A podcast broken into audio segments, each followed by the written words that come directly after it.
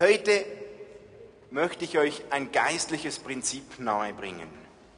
Und das ist auch der Grund, warum unsere Freunde hier essen. Damit wir dieses Prinzip nicht vergessen. Damit Sie es vor allem nicht vergessen, aber ihr auch. Das geistliche Prinzip heißt nämlich, im Reich Gottes wird zuerst gegessen, bevor man Essen verteilt. Im Reich Gottes wird zuerst gegessen, bevor man Essen verteilt. Bevor man andere zum Essen einlädt, wird zuerst selbst gegessen. Das ist ein geistliches Prinzip. Ich treffe immer wieder Christen, die kommen irgendwann zum Glauben und dann haben sie das Gefühl, das war's jetzt.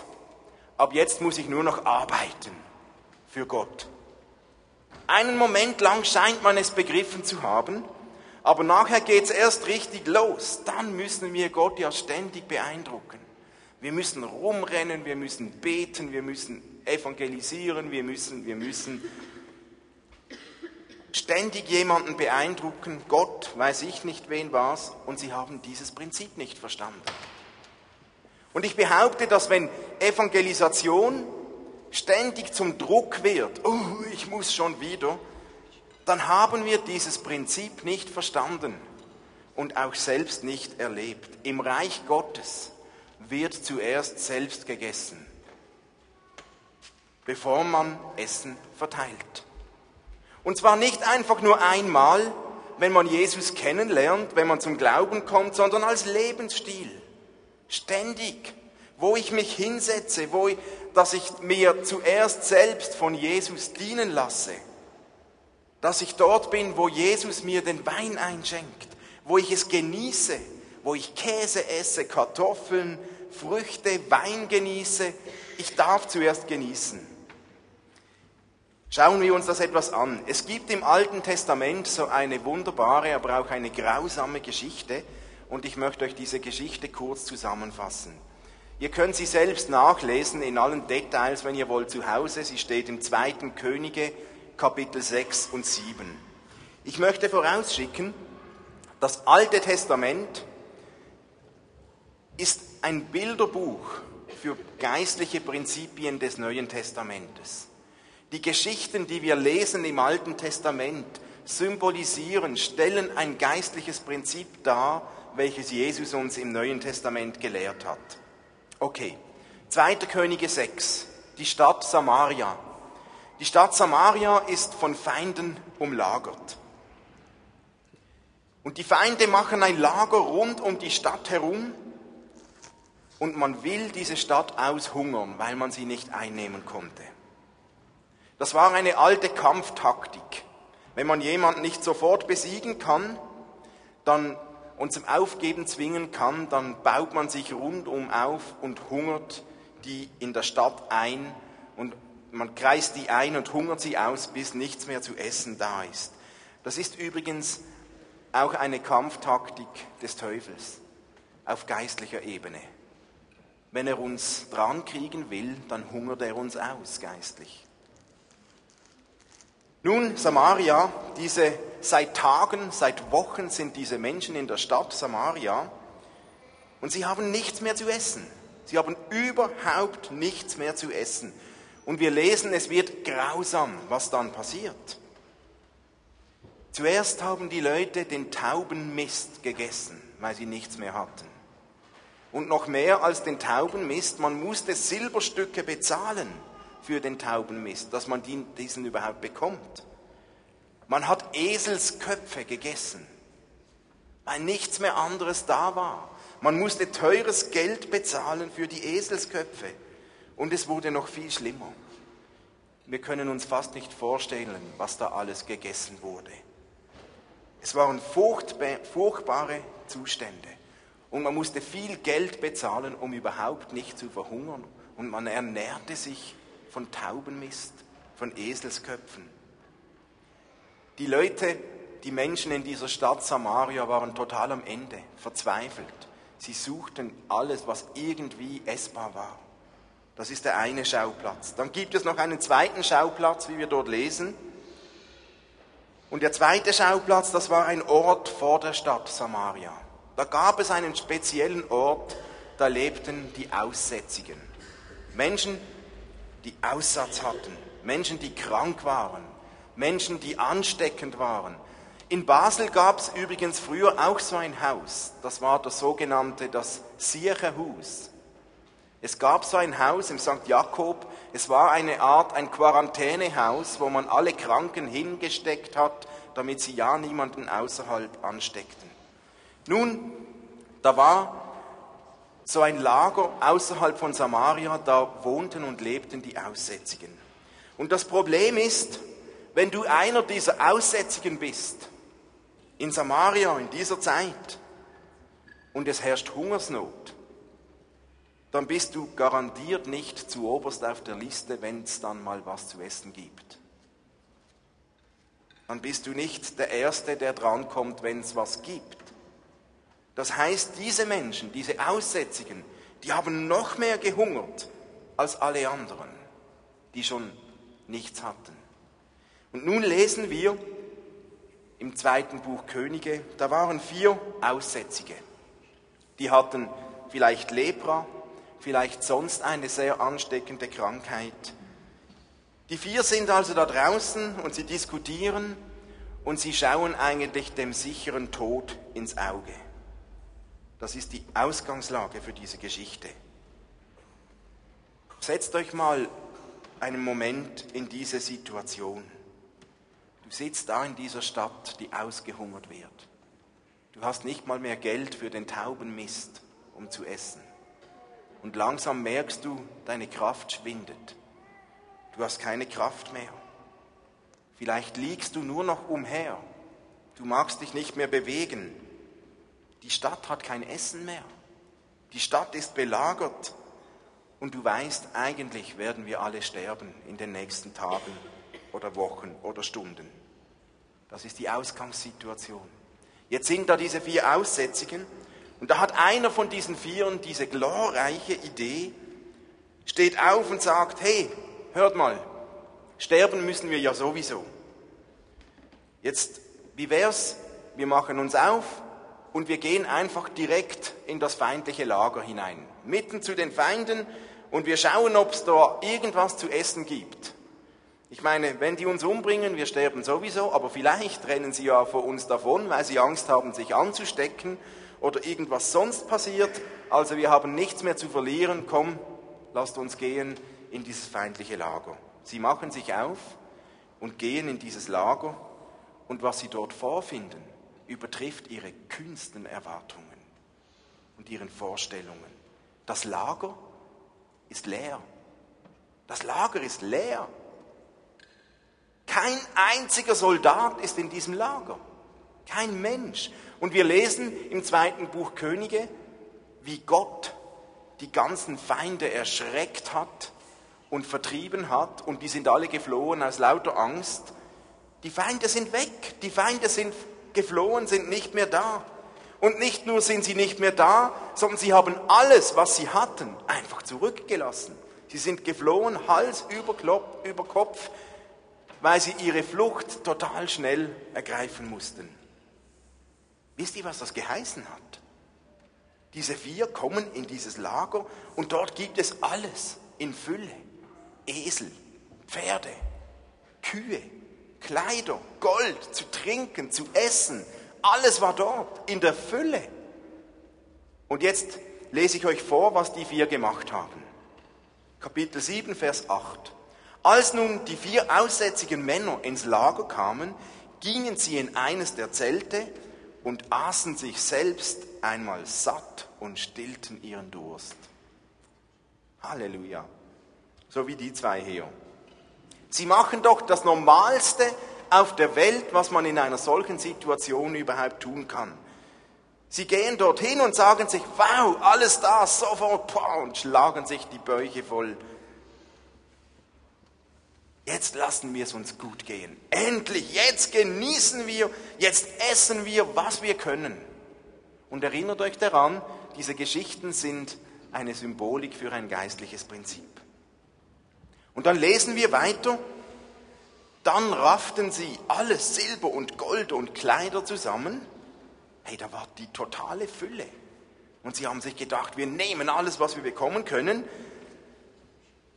alles, was sie finden konnten, und versteckten die Schätze außerhalb des Lagers. Also irgendwie trauten sie der Sache noch nicht so ganz. Die Feinde könnten ja zurückkommen, also verstecken wir lieber alles. Dann lesen wir, schnell eilten sie zurück, sie gingen in das nächste Zelt und nahmen mit, was sie an Kostbarem finden konnten, um es ins Versteck zu bringen. Diese vier Aussätzigen, die kommen aus dieser ausgehungerten Stadt. Sie kommen und nehmen alles, was sie können. Warum? Sie sind fast gestorben vor Hunger, weil sie Hunger hatten weil sie ohne Nahrung verhungert wären. Diese Nahrung hat ihnen das Leben gerettet. Hey, und das ist das erste geistliche Prinzip, das wir aus dieser Geschichte lernen können. Ich darf mich auch bei Gott zuerst selbst nähren. Bei Gott wird zuerst gegessen, bevor man anderen verteilt oder einladet. Sie tun das einzig Richtige. Sie ernähren sich. Ich möchte dich fragen heute,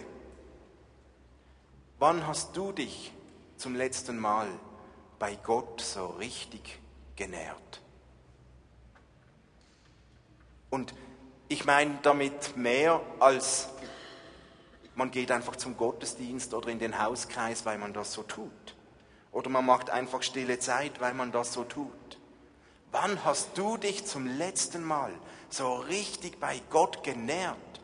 Eine Zeit, wo einfach du und Gott und Jesus alleine, wo du einfach deine Zeit mit diesem Jesus verbringst und gesagt hast, Herr, ich brauche dich.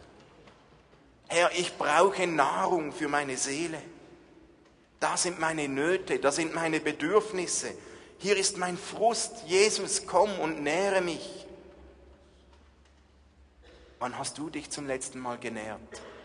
Eine Zeit mit Gott, die nicht organisiert ist, sondern wo du und Jesus einfach alleine seid. Vielleicht ein Spaziergang, wo du Jesus sagst, Herr, hier bin ich, ich brauche dich. Und von was nährst du dich? Von was nährst du dich wirklich? Im Reich Gottes wird zuerst gegessen. Nun ist aber diese Geschichte noch nicht fertig. Jetzt kommt Vers 9 und da sehen wir ein zweites Prinzip. Vers 9, da kommen die vier wieder auf eine Idee. Sie sagen sich, eigentlich, ich lese euch das vor, eigentlich ist es nicht recht, was wir hier tun.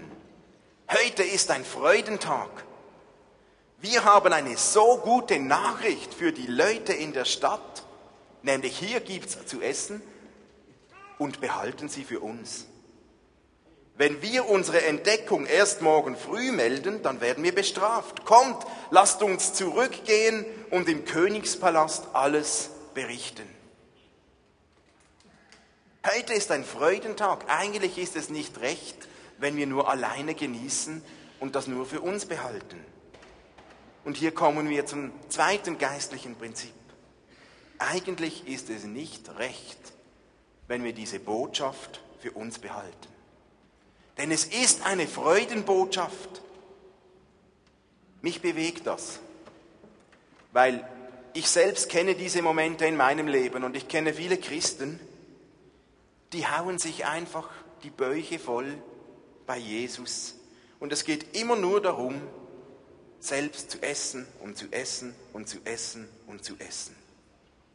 Und hier sind vier, das Essen ist okay, aber irgendwann kommt der Moment, wo sie sagen, hey, es ist eigentlich nicht recht, wenn wir diese Nachricht nur für uns selbst behalten. Es ist nicht recht, wenn nur wir essen und essen und essen. Lasst uns zurückgehen und den anderen erzählen. Da gibt es eine Stadt, die ist am Verhungern. Und wir dürfen auch das auf unsere Zeit übertragen, auf unser geistliches Leben. Wir dürfen, zuerst wird selbst gegessen. Aber dann kommt der Moment, wo wir uns sagen müssen, es ist nicht recht, wenn wir diese Botschaft für uns behalten. Denn da draußen, da ist eine Stadt, die ist am Verhungern. Da gibt es Menschen, die nagen am Hungertuch. Bei den einen sieht man es offensichtlich und bei den anderen sieht man ihren Hunger erst, wenn man ihnen in die Augen blickt. Und dann sehen wir plötzlich die genau selben, die leeren Blicke von Menschen, die keine Hoffnung haben. Die leeren Blicke von Menschen, denen die Perspektive fehlt im Leben. Die leeren Blicke von Menschen, denen Vergebung fehlt, die noch nie Vergebung erlebt haben. Menschen, die ein Leben lang mit ihrer Last umherlaufen. Und wir, wir hätten die gute Botschaft und behalten sie. Hoffentlich nicht für uns. Eigentlich ist es nicht recht, was wir hier tun. Heute ist ein Freudentag, haben diese vier gesagt. Ich bin froh, dass diese Geschichte hier im Alten Testament steht. Als Illustration, hey, wir haben hier bei uns eine so gute Nachricht. Wir haben eine so gute, fantastische Nachricht für die Leute um uns herum, in dieser Stadt, für Menschen in unserer Nachbarschaft, an unseren Arbeitsplätzen, in unseren Familien, für Menschen in dieser Stadt. Wissen wir, welche Botschaft wir haben? Weil es ist tatsächlich so, wir haben das auch schon gesehen in unserer Serie, wenn du nicht selbst gegessen hast, wenn du selbst nicht genährt bist von Jesus, was willst du dann erzählen? Was hast du dann für eine Botschaft? Wenn du es selbst nicht erlebst, dass Jesus dich nährt, dass Jesus zu dir schaut, was ist deine Botschaft? Aber hey, wir haben eine Botschaft, weil da ist ein Gott, der sagt, ich bin da und ich ernähre euch. Jesus sagt, mit was nährt uns Jesus? Jesus sagt, ich bin das Brot des Lebens. Und da gibt es viele verschiedene Brote bei diesem Jesus. Ich bin das Brot des Lebens. Wer zu mir kommt, wird nie mehr Hunger haben. Und wer an mich glaubt, wird nie mehr Durst haben. Johannes 6, 35. Wenn du zu Jesus kommst, dann kann dein Durst gestillt werden. Dann musst du deinen Durst nicht mehr nur in deiner Karriere stillen. Dann musst du deinen Hunger, deinen Durst nach Anerkennung nicht in deinem Aussehen stillen, auch nicht im Ansehen, sondern du bekommst deine Wertschätzung, deinen Hunger nach Anerkennung gestillt bei Jesus, gestillt bei diesem Gott. Gott nährt uns mit seinem Heiligen Geist, der in uns lebt, der uns führt, der uns leitet, der uns zu Zeugen macht, wie Martin auch letzte Woche erzählt hat. Dann lesen wir, wie Jesus sagt in Johannes 10, Vers 10, ich aber bin gekommen, um ihnen das Leben zu geben, Leben im Überfluss. Und Jesus war da im Johannes Evangelium, lesen wir das im vierten Kapitel bei dieser Frau, am Jakobsbrunnen, die Durst hatte und sagt ihr, hey du, wenn du Durst hast, dann bekommst du im Überfluss. Und wir lesen, wie Jesus sagt, wer von dem Wasser trinkt, welches ich ihm gebe, der wird nie mehr Durst bekommen, weil dieses Wasser wird in ihm zu einer Quelle, die bis ins ewige Leben hineinfließt. Die Quelle des ewigen Lebens. Das ist das Thema vom Heiligen Geist, der uns nährt, der uns satt macht. Wir haben die Fülle für unsere Seele, für unseren Geist. Das heißt natürlich nicht, dass wir leben im Überfluss, nur weil wir Christen sind und alles materiell haben und uns die ganze Welt zu Füßen liegt. Aber Jesus gibt uns ein Leben im Überfluss, welches unsere Seele nährt und uns gut tut. Wisst ihr, Religion heißt immer, dass wir Menschen müssen uns ausstrecken, um versuchen, zu Gott zu kommen. Aber die gute Botschaft, die wir haben, Evangelium heißt, da ist ein Gott, der sich nach uns ausstreckt. Da ist ein Gott, der zu uns kommt. Da ist ein Gott, der den Wunsch nach Gemeinschaft hat mit uns.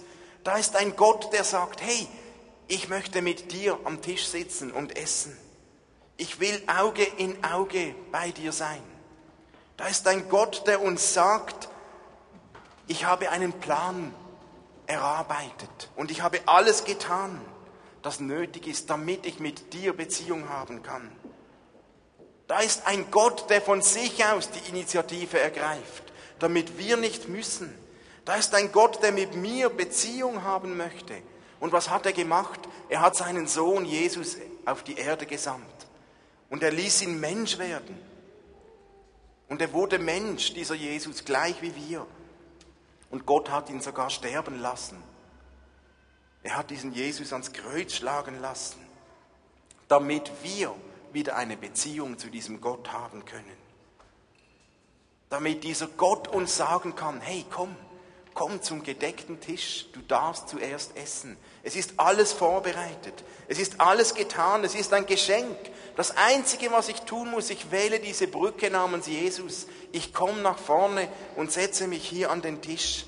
Ihr alle hättet eingeladen werden können heute Abend zum Essen, wenn ihr alle gekommen wärt. Also jetzt halt nur zwei, aber ihr alle hattet die Chance. Das Einzige, was wir tun müssen, wir kommen und wir gehen über diese Brücke namens Jesus. Und wenn wir diese Brücke Jesus nehmen, dann ist begegnet uns ein Gott. Ein Gott, der uns sagt, hey, es fängt erst an, aber du darfst Vater zu mir sagen. Du kommst in eine Familie hinein. Wir haben eine so gute Botschaft für unsere Welt, für unsere Seele. Da ist ein Gott, der uns sagt, hey komm, wir sitzen an den Tisch, du sollst mein Freund sein und ich will dich einweihen in meine Geheimnisse. Ich will dir zeigen, wie du leben kannst in Freiheit. Ich will dir zeigen, wie du Vergebung bekommen kannst. Und ich gebe dir Regeln als Hilfe, nicht als Regeln, um dich zu knechten, sondern als Hilfe, damit du gut leben kannst. Und hey, ich kann dir noch viel mehr geben. Das ist ein Gott, der uns anbietet. Ich kann dir Vergebung geben durch Jesus. Und das heißt, ich trenne deine Vergangenheit und alles, was nicht gut war in deinem Leben und gebe dir ein neues Leben. Und du darfst immer wieder kommen mit all dem Mist in deinem Leben. Dafür bin ich da, gib ihn mir ab, weil du mein Kind bist. Und es beginnt etwas Neues. Da ist ein Gott, der uns sagt, hey, ich gebe dir so viel, dass wenn du selbst, wenn du mal stirbst, dann ist das nicht traurig, sondern es wird ein Freudenfest sein, weil du dann Angesicht in Angesicht bei mir sein wirst, mit mir zusammen sein wirst. Hey, das ist Hoffnung, das ist Perspektive. Ich finde, wir haben eine geniale Botschaft, die nichts kostet und ich will mir zu Herzen nehmen.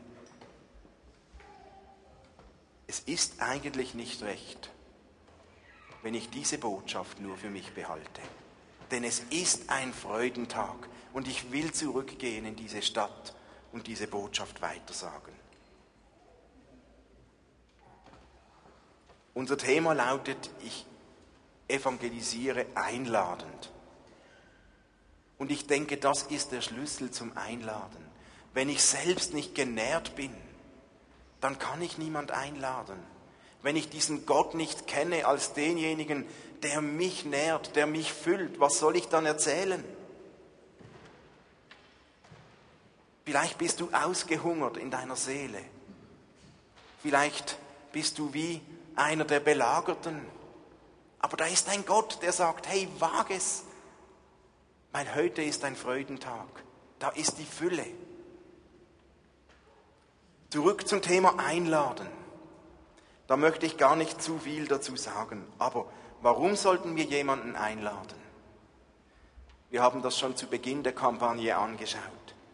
Weil Gott sagt, Gott will, dass alle Menschen gerettet werden und seine Wahrheit erkennen. Das ist Gottes Willen. Und Gott will auch uns dazu gebrauchen, Menschen einzuladen. Ich meine, Gott könnte locker auch ohne uns einladen. Aber Gott hat sich entschieden, dass er uns gebrauchen möchte. Die zweite Frage ist, wen sollen wir denn einladen? Wen? Jesus erzählt eine Geschichte im Lukas-Evangelium im Kapitel 14. Da werden ganz viele Menschen eingeladen an ein Fest, Aber niemand kommt. Einer nach dem anderen sagt ab und hat eine Entschuldigung und keine Zeit und ich muss noch dies tun und jenes tun. Die Leute kommen nicht und darauf wird der Gastgeber zornig und befiehlt, Lukas 14, 23, geh auf die Landstraßen und wer auch immer dir über den Weg läuft, den bring her. Alle sind eingeladen, mein Haus soll voll werden. Wir haben in dieser Kampagne viel über unsere Freunde nachgedacht. Ladet sie ein, mutig, herzlich, mit großer Erwartung. Eine Einladung ist so nicht gefährlich. Aber wir können niemandem Hunger aufzwingen. Manchmal laden wir ja auch Menschen ein und sie kommen nicht. Dann laden wir doch Menschen ein, die wollen, die Hunger haben, die suchen. Weil es gibt Menschen um uns herum, die, die haben Hunger. Und das hat nichts damit zu tun, es ist ganz wichtig, mit Freundschaften pflegen. Wir haben das auch schon gesagt. Eine Freundschaft ist kein Mittel zum Zweck und wenn jemand keinen Hunger nach Gott hat, sagt, jo, dann bist du nicht mehr mein Freund. Das wäre falsch. Aber jemanden einzuladen, wenn er keinen Hunger hat, wir können ihn ja nicht zwingen oder einfach mitschleppen, dann laden wir Menschen ein, die Hunger haben. Wir müssen keine Menschen einladen, die gar nicht wollen. Aber es gibt Menschen, die Hunger haben. Ich war so oft in der Stadt mit diesem EE e und wir gehen mit EE e nicht in die Stadt und sprechen einfach jeden an. Wir wissen, da schickt Gott Menschen in die Stadt, die Hunger haben. Die warten wie auf uns und die wollen wir finden. Und ich habe so viele Begegnungen gehabt, wo ich gemerkt habe, das kann nicht kein, das kann nicht sein, das kann kein Zufall sein. Das sind Menschen, die hat Gott geschickt, die haben Hunger. Die wollen wir finden.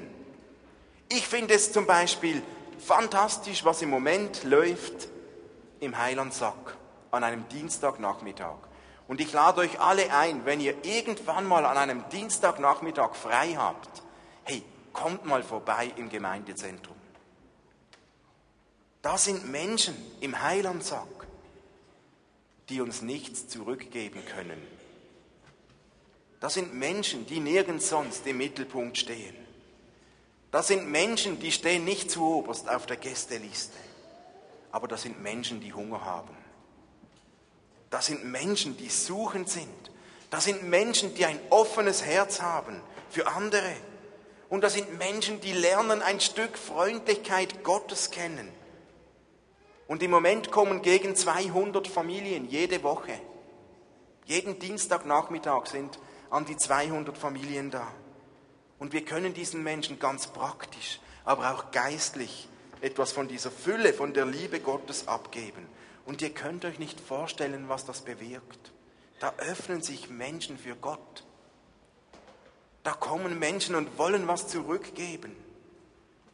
Letzte Woche ist einer gekommen, im Rollstuhl und hat einen Korb bei sich mit zehn Gläsern selbstgemachte Erdbeermarmelade. Und er schreibt drauf vom Urs Erdbeermarmelade selbstgemacht als Danke. Und hat uns als Team selbst Marmelade gemacht. Oder letzte Woche, Matthias Galli hat sein Büro gezügelt und er brauchte Hilfe.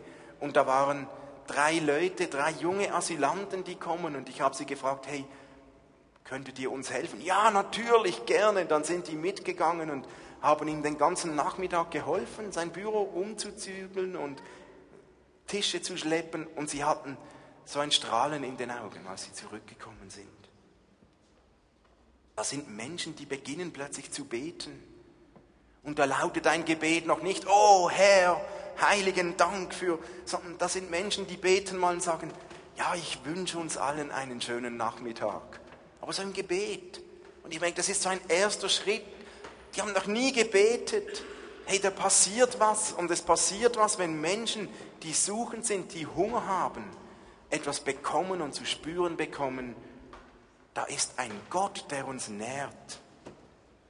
Und sie beginnen etwas zurückzugeben, weil sie dankbar sind weil sie auf ihrem Weg sind Richtung Gott. Wen sollten wir einladen? Menschen, die Hunger haben. Und wir werden Menschen finden, die Hunger haben. Und die letzte Frage ist, wohin sollten wir sie denn einladen? Eigentlich sollten wir sie zu Jesus einladen, zu Gott, in die Nähe Gottes. Und der einfachste Ort, wo Menschen das erleben können, bist du selbst. Bist du. Denn Gott lebt, lebt in dir. Und wenn Gott in dir lebt, dann hat jeder, der in deiner Nähe ist, eine Chance, Gott zu begegnen. Dann ist er in der Nähe Gottes, weil er in deiner Nähe ist. Aber es gibt natürlich auch viele andere Möglichkeiten, Menschen einzuladen. Ihr kennt sie. Ihr könntet jemanden in den Gottesdienst einladen, logisch, in den Hauskreis, zum Heilandsack, zum Dienstseminar, zur Welcome Party, zum Vineyard Café, zur nächsten Konferenz. Du wirst deine eigenen Möglichkeiten finden. Wichtig ist, du musst niemanden einladen, nur weil das heute das Thema ist oder weil das zur Kampagne gehört oder weil ich das sage. Einladen macht Sinn, wenn wir von unserem Gott schwärmen können. Einladen können wir dann, wenn wir selbst genährt sind von unserem Gott, von diesem Jesus. Wenn wir genährt sind mit, mit Frieden, wenn wir genährt sind mit Kraft für unsere Seele, wenn wir genährt sind mit Freude in unserem Leben. Aber wisst ihr was, wenn jemand zu uns in den Gottesdienst kommt, wenn jemand in einen Hauskreis kommt, wisst ihr, was diese Leute dann bekommen können? Wer hier in den Gottesdienst kommt, wer in deinen Hauskreis kommt, der kann diese geniale Botschaft kennenlernen. Da können Menschen Hoffnung bekommen. Da können Menschen neue Perspektiven entwickeln, die über den Tod hinausgehen. Da können Menschen Freude entwickeln weil sie Jesus persönlich kennenlernen. Da können Menschen erfüllt werden mit diesem Frieden, mit einem Sinn fürs Leben. Und wisst ihr, warum ich so sicher bin, dass das Menschen sogar bei uns im Gottesdienst erleben können? Egal, wie toll der Gottesdienst läuft in unseren Augen, Menschen können das erleben, weil Jesus gesagt hat, wo zwei oder drei zusammenkommen, die zu mir gehören, da bin ich mitten unter ihnen. Und weil Jesus das gesagt hat, rechne ich damit, ich weiß es. Wir sind mehr als zwei oder drei hier heute Abend. Erst recht, da ist Gott. Und ich bin zutiefst überzeugt, das sind nicht nur leere Worte, weil wir halt eine Gemeinde sind und das gehört sich so. Wenn wir uns treffen, hier ist Gottes Gegenwart. Und wenn wir Gott begegnen, dann stehen uns alle Türen offen uns bei ihm zu nähren. Und da ist dieser Gott, der uns sagt, der dir sagt, ich bin das Brot des Lebens. Wer zu mir kommt, wird nie mehr Hunger haben. Und wer an mich glaubt, wird nie mehr Durst haben. Ich wünsche uns das, dass wir so gesättigt sind, dass wir von unserem Gott schwärmen, dass wir weitergeben können Lasst uns einen Moment nachdenken. Ich habe auf der nächsten Folie ein paar Fragen notiert. Bist du selbst genährt oder fühlst du dich ausgehungert? Mit wem könntest du teilen? Hat Gott dich schon gefunden? Nicht Religion, ich muss Gott suchen. Hat Gott dich gefunden? Oder wen könntest du wohin einladen? Lasst uns einen Moment still sein und dann werden wir eine Zeit nehmen, wo wir diesen Gott anbeten und seine Nähe suchen, dort, wo wir genährt werden können.